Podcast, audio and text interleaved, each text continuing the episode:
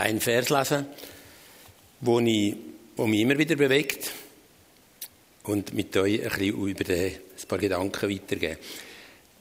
Den finden wir im Hebräer 13, Vers 14. Denn wir haben hier keine bleibende Stadt, sondern die zukünftige suchen wir. Der Schreiber vom Hebräerbrief ist eben auch so ein Reisender gewesen. Er hat selber gewusst, wir, wir sind da unterwegs. Wir haben ein paar Jahre zu leben auf dem Planet. Wie manches Jahr wissen wir nicht. Ich bin am Freitag im Simmental gsi, in einem Altersheim, eine Andacht machen. Ich bin das letzte Mal Ende Dezember, das ist noch nicht lange her, im Simmental gsi, eine Andacht machen und jetzt sind zwei Insassen gestorben. Wir haben aus ähm, Adelboden haben wir die traurige Nachricht bekommen von diesen jungen Leuten, die gestorben sind in einem tragischen Verkehrsunfall. Wir müssen einfach wissen, wir sind hier Gäste auf dieser Erde. Das ist eigentlich nicht unsere Heimat. Wir haben zwar einen Schweizer Pass, aber der hilft uns zum Reisen, aber der garantiert jetzt nicht, dass wir 90 wären da. Der Schweizer Pass kann keine Garantie sein für unser Leben. Einfach, dass wir uns bewusst sind im Angesicht vom Evangelium. Das Evangelium wird uns ja nicht schwer machen, sondern das Evangelium wird uns einfach eine gute Diagnose geben über unsere Existenz auf dem Planet. Wir haben keine bleibende Stadt. Wir suchen das, was zukünftig ist. Wir suchen das, was ewig ist. Wir suchen das, was bleibt. Da ist eine Sehnsucht in unserem Herzen, die hat Gott in unser Herz hineingelegt die können wir manchmal nicht verstehen. Die Sehnsucht ist manchmal so groß, dass es uns fast verplatzt. Die Sehnsucht ist manchmal so klein, dass wir, dass wir auch nicht recht rauskommen, was ist jetzt genau mit uns los. Aber einfach, dass wir wissen, da unten können wir nicht bleiben. Ich muss sagen, wenn ich reise, es fällt mir je länger, je schwerer zu reisen, vor allem es fällt mir immer schwerer, Koffer zu packen.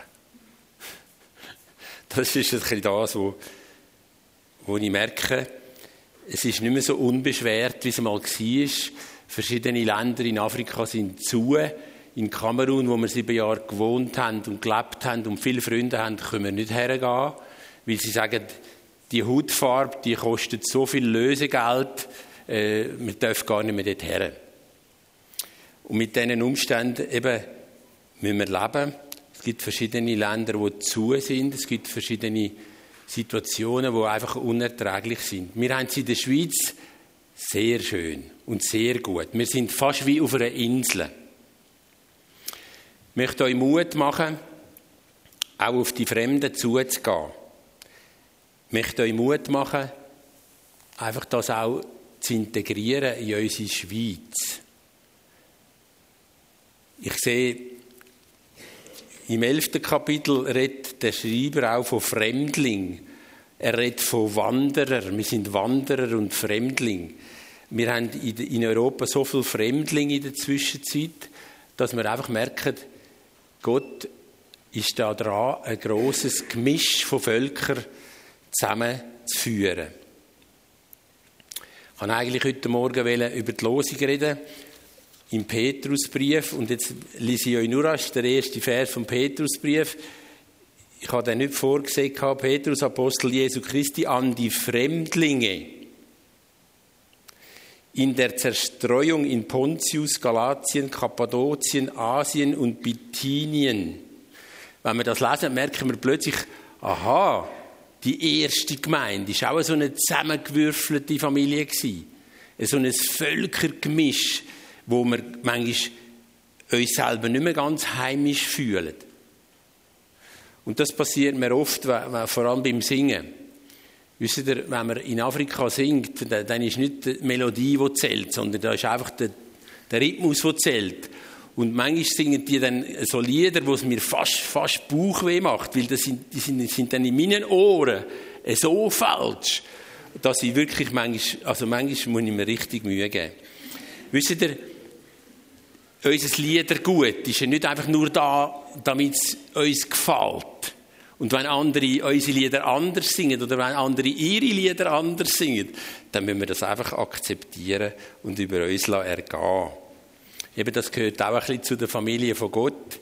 Ich glaube, im Himmel äh, wisst ihr ungefähr, wie viele Völker das dort wären zusammen sein? Also, es gibt nicht einen Himmel für die Schweizer und einen für die anderen, sondern es gibt nur einen Himmel für alle zusammen. Und das Gemisch, ich, ich muss sagen, das ganz ehrlich, manchmal muss man das noch ertragen. Ähm, ich weiß nicht. Oder wenn man als Tourist mal geht, eine Woche, zwei, das, das mag es noch leiden. Aber, aber manchmal muss man dann auch hocken bleiben in einem Gottesdienst, der vier oder fünf Stunden, Stunden geht. Und, und dann, dann bist du einfach dort, kannst ja nicht weglaufen. Weil sie haben ja gesagt, du sollst Predigt halten. Folgedessen kannst du nicht einfach draus. Aber einfach, dass ihr wisst, äh, auch der Gottesdienst, den wir feiern, der ist nicht in erster Linie, dass es uns gefällt, sondern in erster Linie soll das Herz soll das Herz mitschwingen. Ich weiß jetzt nicht, wie, wieso ich da, da dabei geht. Das Herz. Weiß so jemand ungefähr, wie manchmal das Bibel vom Herz redet? Ungefähr.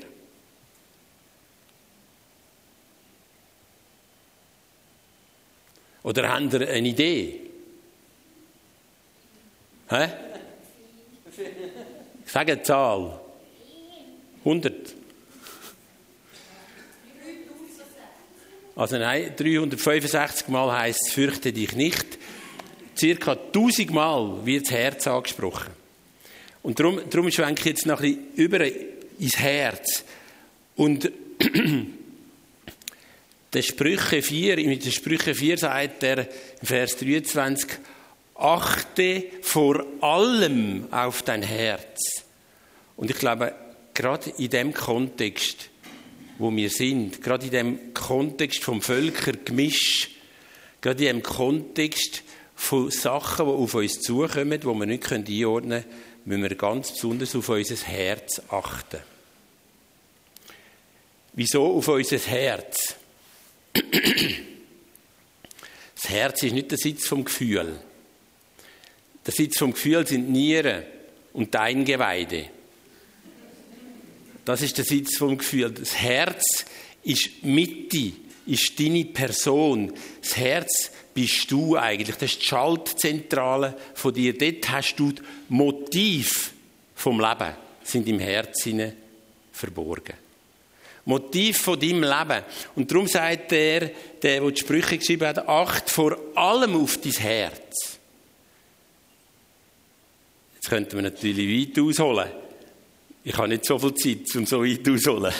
Aber das ist etwas ganz Spannendes. Das Herz. Die Bibel hat ja auch eine ganz klare Diagnose über das Herz.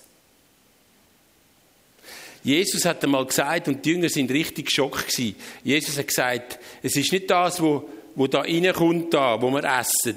Oder es ist ja dort um, um, um die Ehre gegangen, die sie abgelesen haben und so, und etwas ein bisschen geschneuert haben, geschnauset haben. Und Jesus hat gesagt, es ist nicht das, was da reingeht, wo der Mensch verunreinigt, sondern es ist das, was da rauskommt, wo der Mensch verunreinigt. Und, und dort sagt er, das ist Matthäus 7, er sagt, aus dem Herz kommen die bösen Gedanken.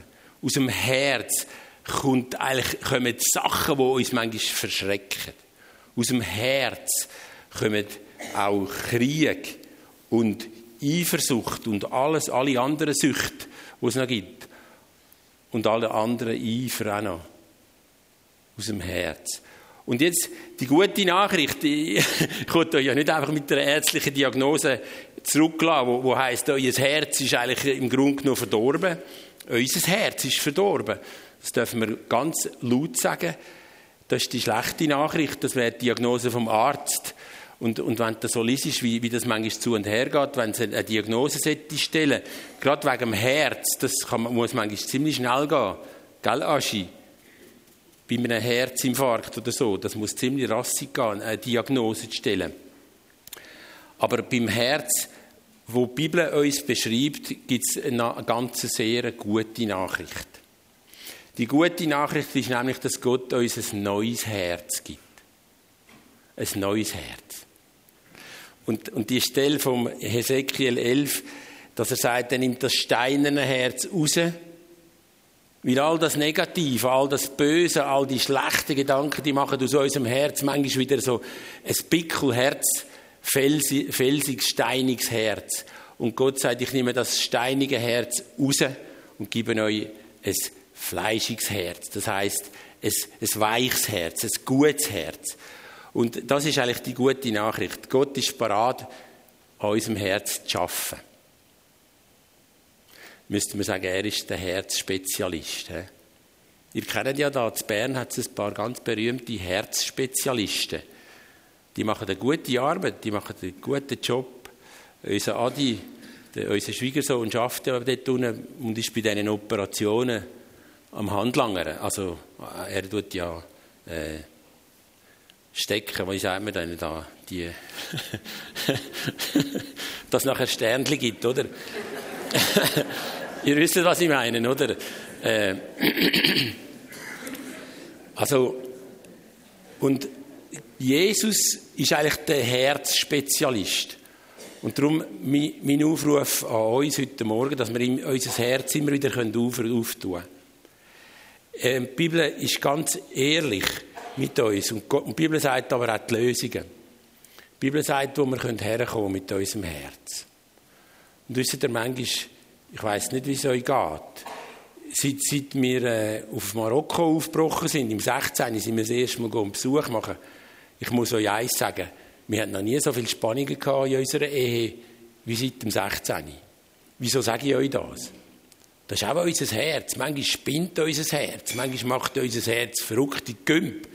Und manchmal sind wir unachtsam. Und dann können wir wieder kommen. Da hinten hat es ein Kreuz versteckt, da hinten, hinter der Leinwand können wir wieder zu Jesus kommen. Genau, da hinten hat es auch eins. Dann können wir wieder kommen und uns reinigen. Wisst ihr, das brauche ich genauso fest wie ihr. Vielleicht noch mehr. Uns reinigen. Jetzt habe ich noch ein Wort sagen zu den Flüchtlingen. Wenn wir in, unter, in Afrika unterwegs sind, dann ist das nicht, weil wir Freude haben zum Reisen. Das ist uns eigentlich schon lang, wir haben schon lange genug vom Reisen. Aber ich glaube, wir haben einen Beitrag für Afrika. Ich meine, wir lesen ja verschiedenes in den Zeitungen, in diesen verschiedenen Parteien auch, hört man verschiedene Interventionen, verschiedene Ideen. Aber eins ist Tatsache, das sind alles Menschen. Das sind alles Menschen. Die Flüchtlinge.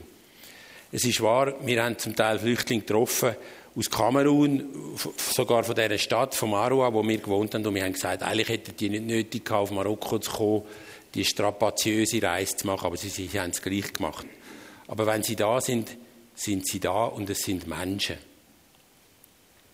Und ich glaube, da müssen wir Acht haben auf unser Herz auch. Was haben wir für eine Einstellung? Ist es unser Verdienst, dass wir in der Schweiz geboren sind?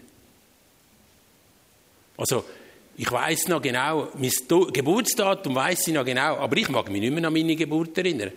Und dass ich dort in Bülach im Spital geboren bin, da habe ich überhaupt nichts dazu tun. Das ist, ich bin so passiv gewesen, oder? Also, äh, ich habe vielleicht geschrauen das erste Mal dort und irgendwie ein bisschen Lärm gemacht, aber, aber, aber wirklich, dass ich nicht eben in Afrika geboren bin, sondern in der Schweiz, habe ich absolut nichts dazu können beitragen. Nichts.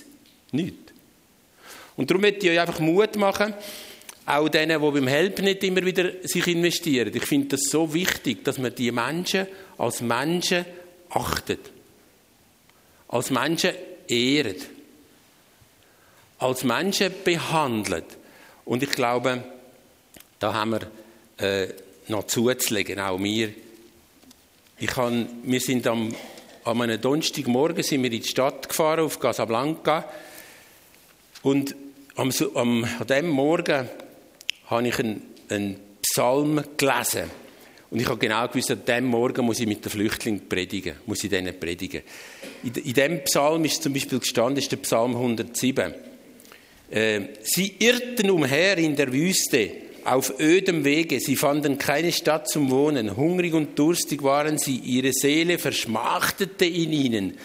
Da schrien sie zum Herrn in ihrer Not und er rettete sie aus ihren Ängsten und führte sie auf den rechten Weg, dass sie zu einer Stadt gelangten, in der sie wohnen konnten. Und ich den Psalm gelesen habe, habe ich genau gewusst, heute Morgen muss ich predigen bei den, bei den Flüchtlingen. Es war Donnerstagmorgen.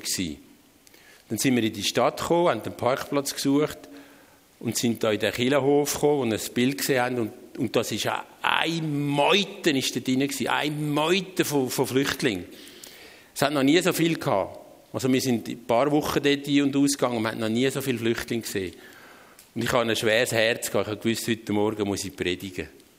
Da bin ich zu dem Verantwortlichen dort ins Büro, die schreiben immer die Namen auf und geben jedem ein Zettel, wenn er dann drankommt, oder, wie so viele Leute.